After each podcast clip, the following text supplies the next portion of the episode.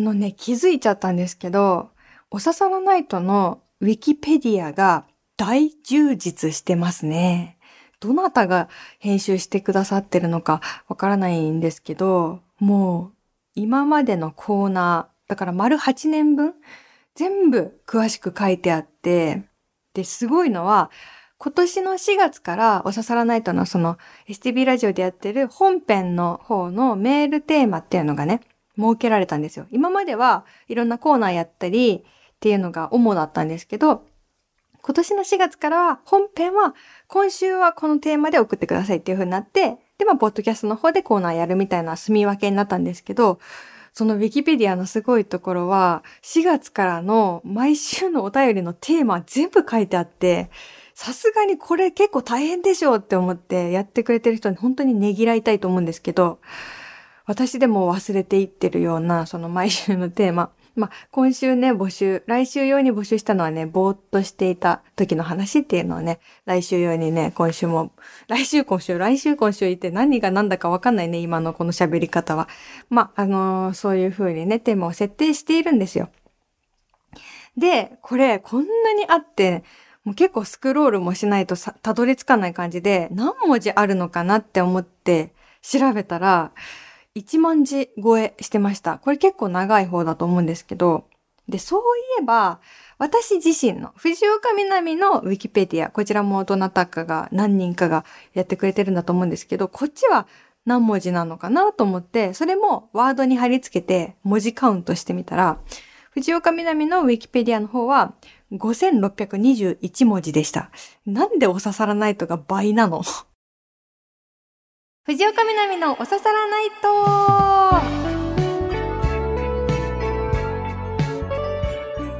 皆さん、やっほー、藤岡みなみです。今週もポッドキャストオリジナルでお送りしていきます。ハッシュタグは番組本編と同じ、お刺さらないとをつけてツイッターでつぶやいてください。いつもありがとうございます。そう、あの、本体、藤岡みなみ本体よりもお刺さらないとの方が倍の分量あったっていうね、すごい衝撃的でしたけど、まあまあいいでしょうという。はい。今週もね、あの、喋っていくんですけど、ちょっと冒頭からあれなんですけど、私ね、苦手なものがあるんですね。まあこれ言い方が難しくて苦手なものの話ってさ、それを好きな人にとってはちょっと嫌かもしれないし、まあ気を悪くされたら申し訳ないなって思うんですけど、私が苦手なもの、それは過激なビジネス本が実はね、ちょっとね、うんって感じなんですよね。具体的に言うと、例えばタイトルとか帯とかに、必勝とか勝つとか、成功とか、人を動かすとか、そういう言葉が入っているような本が苦手なんですね。勝ち組になろうみたいな、なんかそういう本がすごく苦手で、ビジネス本って一口で言っても、その中にもジャンルはたくさんあって、まあ、会社の中でうまくやることだけじゃなくて、文章術とか、自分の心を整えるセルフケア的なものとか、まあいいなと思うものももちろんあるから、ビジネス本全部が嫌いって言っちゃうのは、あの、良くないと思うんですけど、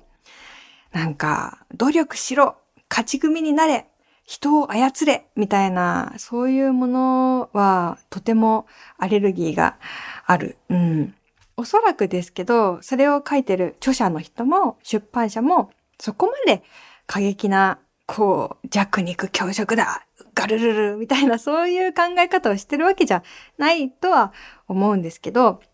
なんか強い言葉ってやっぱり人って引き寄せられてしまうから、だからやっぱり売れちゃうんですよね。売れるっていうのはすごく大事なことだから、売るためにどんどん刺激的な言葉が使われていくっていう、それがエスカレートしていくっていうのがあるんじゃないかなと思って、そしてその、それってなんか本を情報としか見てないっていう、そういうことにもちょっと傷ついちゃうんですよ。勝手に 勝手なんだけど。個人的にはね、ちょっと苦手だなって思って。で、そういう話を、この間、編集者の友達とずっとしてて、1時間ぐらいかな。ずっとその話をしてて。で、その友達は、私のそういう苦手意識に対して、まあ気持ちはわかるけど、まあ私は一旦そこをあえて飲み込んで、売れる本を作りたいって言ってて、まあ資本主義の波に一旦揉まれてみたいって言ってたんですよ。で、わあ、すごいガッツあるなと思ったし、うん、頑張ってみようって思ってる人に対して、まあすごく尊いなっていう気持ちは抱いているんですけど、ただ私はやっぱりこういう過激な本は、まあ、好きな人が読んでればいいじゃん。口出すなよって言われると、そうだなと思いつつも、でも社会に与える影響もそんなに小さくないんじゃないかなって思っていて、そういう勝ち組になれとか、人を動かせとか、その個人の能力をどんどん上げることが正義だっていう、そういうメッセージが世の中にこう染み込むというか、その表紙がさ、そうなってるとか、タイトルがそうなってるのが本屋さんに並んでるだけでも、なんか、社会の言葉になっていくんじゃないかなっていうふうに思ってるところがあって、それで他人に厳しくなってしまうとか、うん、自己責任っていうのが加速しちゃったり、こう人を人とも思わないような思考が蔓延するのは嫌だなっていうふうに危惧していて、まあそこが辛いなって思ってるんだけど、だから友人をこう応援しつつも、今は少しお互い目指すものが違うのかなっていうのはちょっと感じてたんですね。まあでも、だとしても全然大事な友達であることには変わりないんですけどね。で、その友達が、まあそういえば遅くなったけど、みなみちゃんに誕生日プレゼント送るねって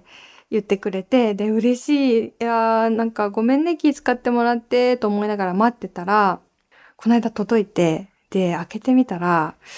何だったと思います？ゴリッゴリのビジネス本が入ってたんですよ。なんかそのタイトルが、ビジネス書ベストセラーを100冊読んで分かった成功の黄金率っていう本で、帯には成功者たちがしている厳選27の教え、この一冊があれば他はいらない全ビジネスパーソン筆記働き方バイブルコスパ最強って書いてあって、まあそのいろんなね、こう成功とかコスパっていう言葉だったり、まあその佇まいというものになんかどっと疲れてしまうっていうのがあって、いやーと思って、この間あれだけ私がこういうのが苦手だっていう話をしていた中で、これ誕生日プレゼントって送ってくるってなんだって私は正直思っちゃって、彼女は私にビジネス本を好きになってほしいんだと思ったんですよ。で、正直この表紙とタイトルの本を自分の本棚に置くことすら嫌だなって思いまして、で、うん、ちょっとうってなってるから、うん、今ちょっとこの本しばらく読めないかな、読めないかなって思ったんだけど、でも大事な友達がせっかく送ってくれた本だから、ちょっとだけ読んでみようと思いまして、その送られてきた日に開いてみたんですよね。そしたら、思ってたのと全く違ったんですよ。その本は実はビジネス本のふりをしたアンチビジネス本みたいな本で、このゴリゴリの表紙もタイトルも全部、こういう過激な本が置かれるコーナーに置かれるために、擬態するためにわざとやっているっていう本だったんですね。で、一番後ろのページに、セミナー開催決定っていう広告のページがあって、圧倒的な成功を手に入れるための7泊8日、通常110万円のところをこの本をお買い上げの方は90万円みたいな広告が載ってて、うわーって思うんだけど、そのページの QR コードを読み込んでリンクを飛んでみると、そんなもんねえよっていうページが出てくるっていう、まあ皮肉も皮肉というか、で、本の中には、この本は現代アートですって書いてあったりするんだけど、まあ、言ってみたら、こう、ジョーク本みたいな感じもあり、まあ、10万部以上売れているようなビジネス本を100冊読んで、それをその著者の方がスプレッドシートに表にして、で、どんなことが書かれているかっていうのを分析したんですね。で、例えば、すごいたくさんのビジネス書に、早起きはめっちゃいいっていうのが、どんな本にも書いてあると。で、だけどその中には、なんか、もはや3時に起きろっていうのがあって、それはもう夜だろうとか、そういう一冊丸ごとずっとなんか突っ込んだり、矛盾しているところをこう書いたりとかっていう、そういう批判的な実は本だったんですね。で、それを知った時に、ああ、いい友達だなってこう 思ったというか、ゴリゴリのビジネス本をあの流れで押し付けられたかと思いきや、ものすごい皮肉を、しかも誕生日に 送ってくれたという、届いた日にね、読んでみることにしてよかったですよ。そうじゃなかったら、心の距離を若干感じたまま、しばらく過ごしてたかもしれないんですけど、思ったより全然心の距離が遠くなかったということが分かってね。いや、いい友達を持ちました。じゃあ、今週もコーナーやっていきましょう。今週はこのコーナーから、1ヶ月に1回は思い出します。切ないこと、恥ずかしかったこと、どうでもいい豆知識など、なぜか1ヶ月に1回くらい思い出してしまうことを募集しています。まず私からいきますね。今週の1ヶ月に1回は思い出すこと。それはね、中村先生ですね。私が小学校3年生と4年生の時の担任の先生で、中村先生っていう先生がいて、めちゃくちゃ厳しい先生だったんですけど、すんごく嬉しいことをしてくれて、4年生の時の国語の授業でその教科書に載ってたお話でねアナトール工場へ行くっていうネズミのお話があったんですけどもしかしたら同年代の人でなんか知ってるっていう人がいたら嬉しいなと思うんですけどね。ネズミが工場に忍び込んでいろんなチーズを食べるシーンがあるんですよでいろんなチーズの名前があってカマンベールとかブルーチーズとかコーダチーズうん、チェダーチーズとかいろいろ書いてあってで当時のその担任の中村先生が自分でいろんなチーズをこうデパートで買ってきてくれて国語の時間に教壇の上にまな板とチーズをこう並べてちっちゃく切って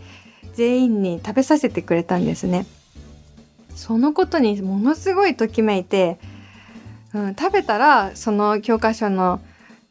シーンがすごく鮮やかになったというかだってブルーチーズが何なのかチェダーチーズが何なのか分かんなかったんだけど一口ずつ一かけらずつでも食べたらもう全部もう読むたびにあこれはこんな味これはこんな味ってこう口の中に広がるというかそういう体験をさせてくれてでめっちゃ厳しい先生だったから授業中にチーズ食べさせてくれるなんていうことが意外だったのもあってこれすごい思い出しますね。1ヶ月に1回。というか、チーズ食べるたびに思い出してる。うん。世の中にこんなにいろんなチーズがあるんだって思ったし、美味しいのもあれば、美味しいかどうかよくわからないのもあって、そのことも嬉しかった。自分にはわからないけど、こういうブルーチーズなんていうのは、こんな臭くて、わざわざカビをね、生えさせて、それで大人がうまいうまいって言って食べてるってそういう世界があるんだってなんかそこにね憧れたりしたし今でも思い出しますね中村先生ありがとうございますでは、えー、投稿できた1ヶ月に1回は思い出すことを読んでいきますラジオネームスキップさんひなみさん、こんばんやっほー。こんばんやっほー。毎週楽しく聞いています。1ヶ月に1回ぐらい思い出すことは、幼稚園の遠足で水族館に行った時、背の順に並んで隣になった女の子と手をつないだことです。かなり前の記憶ですが、よく思い出します。追伸日常アンサーソングの胃カメラの歌を聴いて体の力を抜く感覚が分かった気がします。ありがとうございます。えー、幼稚園の時の手をつないだ女の子のことを1ヶ月に1回も思い出す。でもさ、これだって聞くだけですごく綺麗な思い出だもん。水族館に。私の頭の中にも今浮かんでるよ。大きな水槽の前でさ、ちょっとあの、スキップさんとそのねツインテールの可愛い女の子のシルエットが今ね浮かんでますよ。うん。すごくね綺麗ですね。キラキラってね水槽が輝いてますけど。なんで覚えてるんだろうね。ちょっとドキドキしたのかな。うん、私は幼稚園で覚えてることあるかな。まあセーラームーンがめちゃくちゃ流行っててで本当はその主人公のセーラームーンがちびうさっていうその2つがめちゃくちゃ人気なんだけどそれを絶対にその役を取っちゃう人がいるからセーラームーンごっこで。なんか我慢してあのマーキュリー役とか猫の役とかやってたなってなんか でもそれでも今日こそはセーラームーンの役をやらせてもらえるんじゃないかなと信じてなんかツインテールまたツインテールだから幼稚園の記憶でね私パッとさっきツインテールが出てきたんですけどツインテールにしてお母さんにその髪型にしてもらって行ったりとかしてたけどなんかその毎日セーラームーンの役をやっちゃう子は巻き髪もしてたの。二つに結ぶだけじゃなくてその髪をクリクリっとさせてて本当にそのキャラクターに似てたからだから私はクリクリっとしてないただの二つ結びだったからいつも負けちゃってました。うん。なんかさ、本当にこのコーナーさ、実は好きで、皆さんの、こう、記憶の断片っていうのをね、あの分けていただけるっていうのをすごく尊いなと思っています。ありがとうございます。あ、それでさ、日常アンサーソングの話もしてくれたじゃん。胃カメラの歌を聴いて、体の力を抜く感覚が分かった気がします。なんか、有益じゃんと思って笑ったんだけど。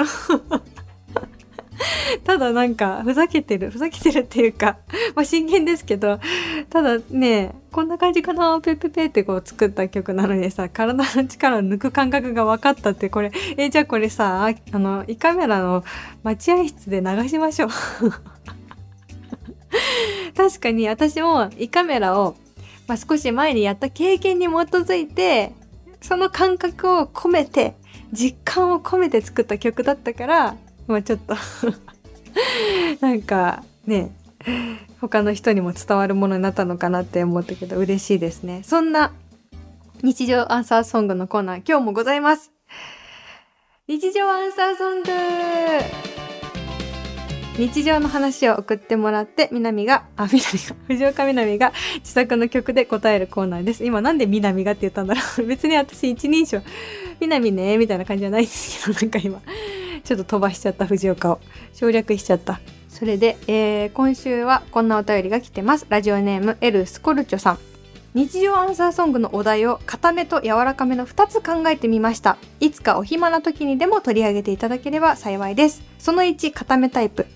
最近の数々の出来事で感じたことです。いろいろな考え方があってもいいし、むしろあった方がいいと思うこの人間社会だけれど、困っている人や立場の弱い人にはみんなが手を差し伸べるということ。困る人や立場が弱くなる人が出てくるような社会にはしないということについては誰もが同じ考えであってほしいと思います。そんな思い、南さんの歌で伝えてほしいです。まずちょっとお返事しますね。この固めタイプ。というか固めタイプと柔らかめタイプどっちも考えてくれて本当にありがとうございます。まずこれはすごく大事なことを言ってるね。だからこれをテーマに曲を作るのはちょっとあの壮大だね。だいぶこのコーナーでは背負いきれないかもしれないと思って。だって人生で一番大事なことぐらいのこと言ってるからさ。ね、なんかジョン・レノンが作った方がいいみたいなテーマになっちゃってるからさ。いや、すごく嬉しいですけど。から私にできるかなっていうのがあるけど、もうめっちゃ共感して、あとさ、ちょっと違うけど、まあ、多様性っていう言葉が、まあ、この2、3年、ずっと前よりは聞かれるようになったけど、その多様性の解釈で、いろんな考え方があっていいっていうのはそりゃそうなんだけど、ただ、なんか差別的な意見とかっていうのは多様性に含まれないっていうのはすごく思ってて、うん、いろんな人がいていいじゃんって言いながらいじめるようなことを言うっていうのはそれは私は多様性に含めたくないって思うんだけどそれを伝えるのって結構難しいなと思って私の正義はやっぱり押し付けなのかなって思ったりすることがあって、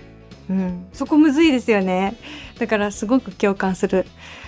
だけど難しいけどやっぱりまあ何週か考えた結果やっぱりそれは許せない。まあうん、今日もね、あのー、最初ビジネス本の話したけどビジネス本まだいいとしてもヘイト本っていうのは私はあの絶対許したくない。そのなんかどっかの国が嫌いだみたいな本とかは本当に嫌だからあれはね多様性じゃなくて許したくないなって私は思っちゃってますね。じゃあ柔らかめタイプ。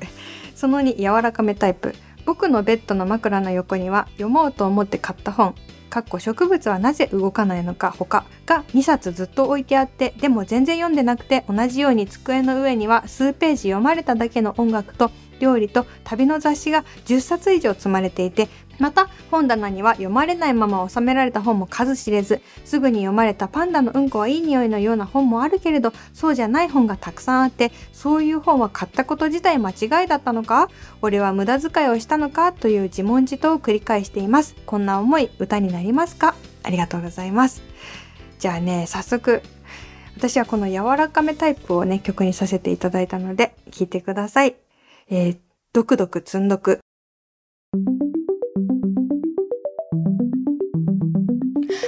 とく置いとく積んどく、これじゃベッドサイド大貧縮。ドクドクドクドクひっぴく鼓動これは紙のバイタルサイン。ずいぶん前から本だなもはや満員電車のようだな。なのになんでまたここへいるんだろう。足が勝手に本屋向かうんだろう。積んどくも読書。読まなくてもいい。増えちゃってどうしよう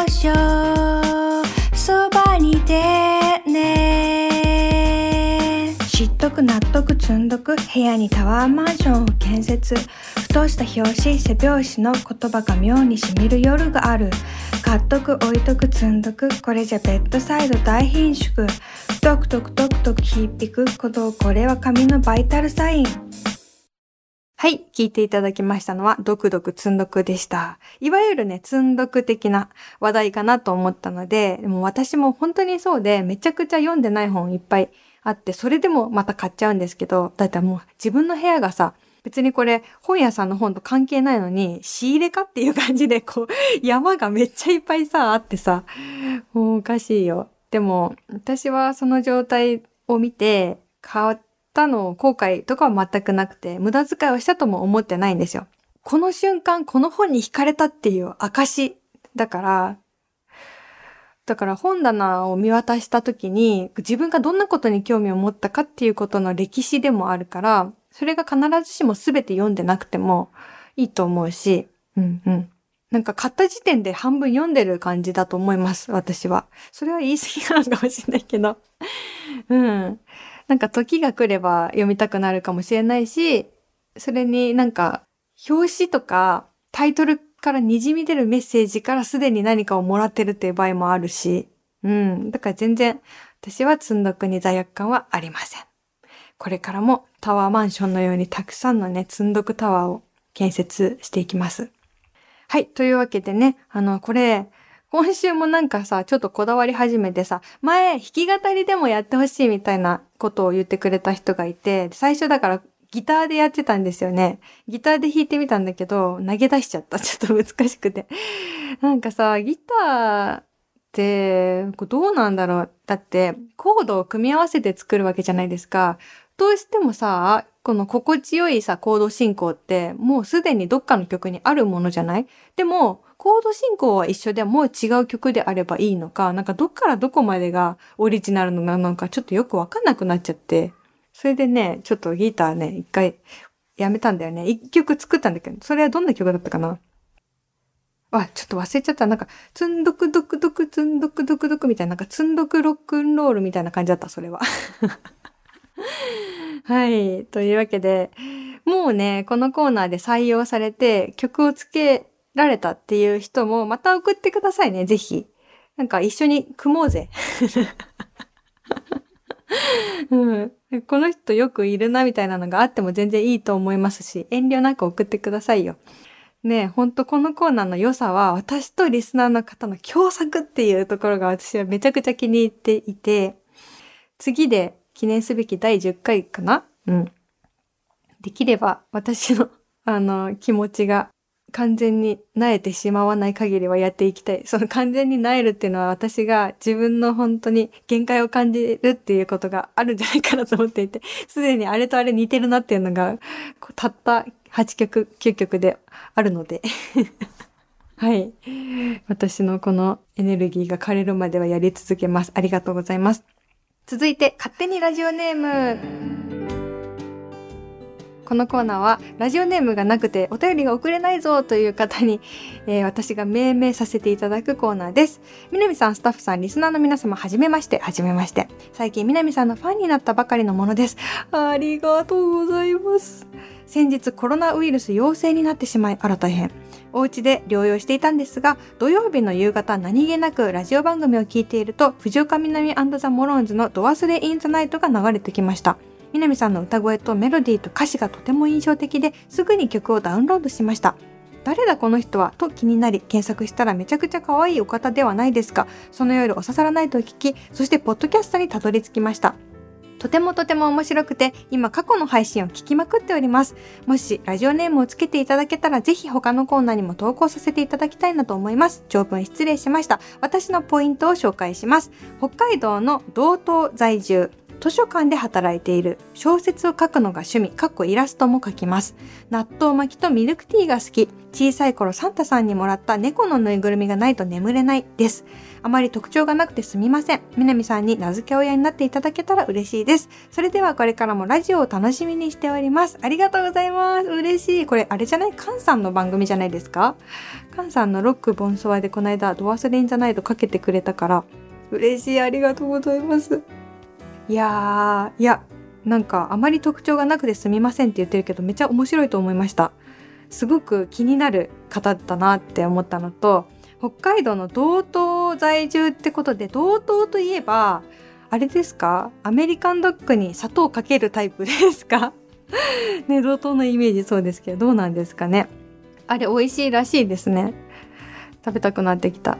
なのでどうしようかな。もういろんな要素があるから、ちょっと1、2、3、4つぐらい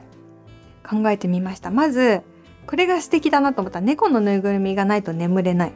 でね、これでそこから出てきたフレーズが、ねん猫なんですよね。ねん猫。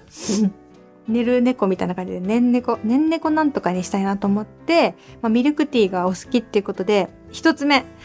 ねん猫ダージリン。可愛くない？ねん猫ダージリンさん。で、二つ目は、納豆巻きもいいし、図書館で働いてるっていうのが憧れで、やっぱ一度はね、図書館で働いてみたいって私も思うんですけど、それを入れたいなと思ったから、納豆と図書館を入れて、引き割りライブラリーってどうですか？軽くイン踏んでる感じで。引き割りライブラリー うん。それが二つ目。で、もう一個が、えっと、そうだなまあアメリカンドッグのイメージ勝手に私が引っ張ってきましたけど、砂糖をかけるってことで、砂糖をかける、砂糖をかける師匠、時をかける少女みたいな感じで、砂糖をかける師匠、どうですか？師匠さん、図書館の師匠さんかなと思ったので、最後が、納豆のネバネバした感じと、さっきのねんねこ合わせて、あとはこれ大事なこと、小説を書くのが趣味ってね、これ難しくて、なんか、なんとか作家とかにするのもいいけど、なんかハマらなくて、小説に関係あるキーワード何かなって思ったんですけど、ストーリーかなと思ったので、ネバーネンネコストーリーっていうのを最後に考えました。ネバーエンディングストーリーみたいな感じで。てか4つです。ネンネコダージリン、引き割りライブラリー、砂糖かける師匠、ネバーネンネコストーリー。どうでしょうか？なんか気に入っていただけるのがあったら嬉しいです。ぜひぜひね、いろんなコーナー、まあ、コーナー関係なく普通のお便りでも何でもいいので送ってください。はい。というわけでね、今週は、あの、いろんなコーナーをやっていきましたけれども、えー、お刺さらないと、その他のコーナーはぜひね、ウィキペディアをね、参照していただければ一番わかりやすいと思います。過去のコーナーでも復活させて送ってきてくださってもいいですし、本当に何気ないお便りでも全部募集しております。宛先は、みなみアットマーク stv.jp でございます。はい。ではでは、ほんと今週寒かった。急に秋が来たっていう感じがあるので、絶対に、まあいけるかなと思ってなんか、くるぶしソックスとか七分袖とかで外出かけないでくださいね。もう全国的に。本当に一枚羽織って出かけるようにしましょうね。はい。というわけで、ね、今通勤途中の人、お家に帰る途中の人、学校に行く人、起きた人、寝た人、いろいろいると思いますけど、来週も皆さんのもとにちょっと不思議な面白い出来事がきっと起こります。えー、来週もまたこの場所でお会いしましょう。お相手は藤岡みなみでした。バイバーイ。またねー。